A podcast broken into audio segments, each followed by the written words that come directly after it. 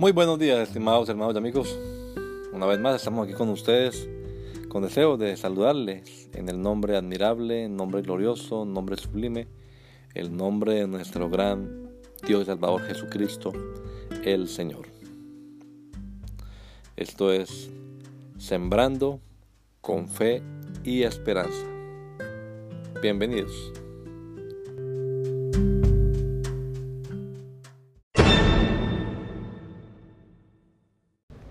Of every people. Then Peter began to speak. I now realize how true it is that God does not show favoritism, but accepts from every nation the one who fears him and does what is right. Acts 10:34 and 35.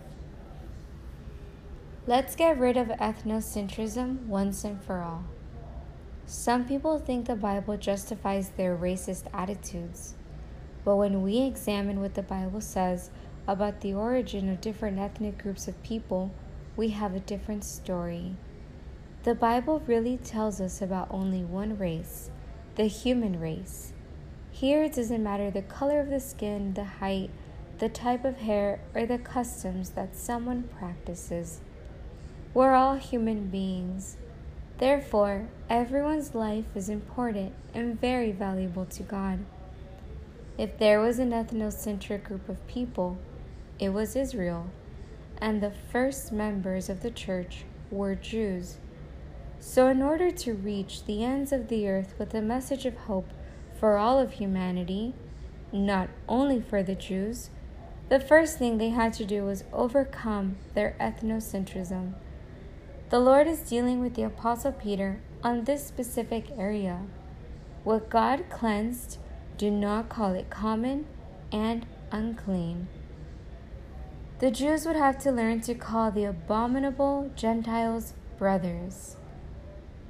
May the Lord Jesus Christ give us all a beautiful day. Grace and peace. De todo pueblo. Entonces Pedro, abriendo la boca, dijo, en verdad comprendo que Dios no hace acepción de personas, sino que en toda nación se agrada del que lo teme y hace justicia. Hechos 10, 34 y 35. Despojémonos de una vez por todas del etnocentrismo. Algunos piensan que la Biblia justifica sus actitudes racistas, pero cuando examinamos lo que dice la Biblia acerca del origen de los diferentes grupos étnicos de personas, tenemos otra historia. La Biblia realmente nos habla de una sola raza, la raza humana. Aquí no importa el color de la piel, la estatura, el tipo de cabello, ni las costumbres que alguien practique. Todos somos seres humanos. Por lo tanto, la vida de todos es importante y muy valiosa para Dios. Si hubo un pueblo etnocéntrico, fue Israel.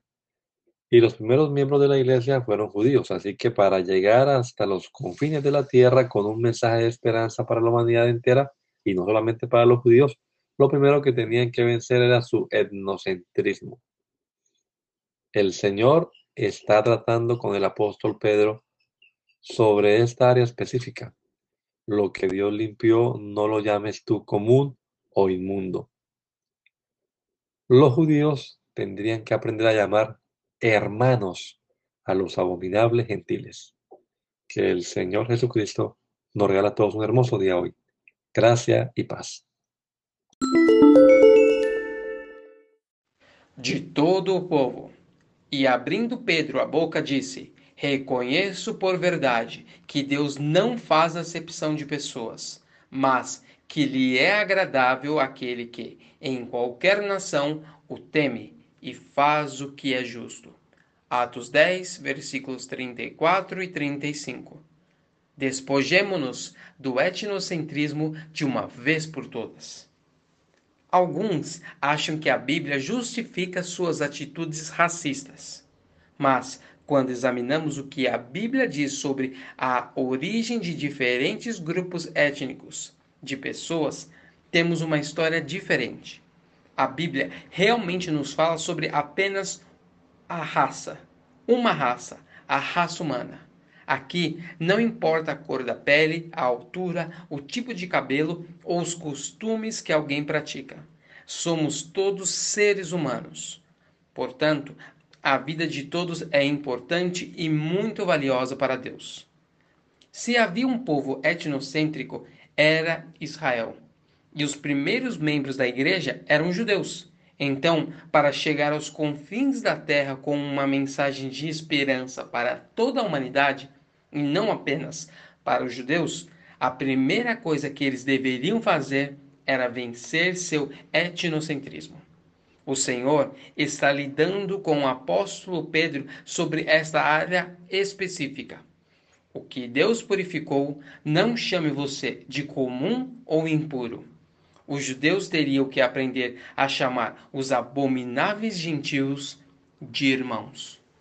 Que o Senhor Jesus Cristo conceda a todos nós um excelente dia.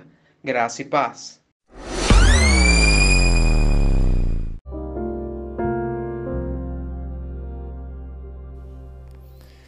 La Iglesia Pentecostal Unida Latinoamericana en Baltimore nos estamos reuniendo en la 8301 Liberty Road. 8301 Liberty Road, Windsor Mill, Maryland 21244. Y nuestras reuniones son los días domingo a las 8 de la mañana.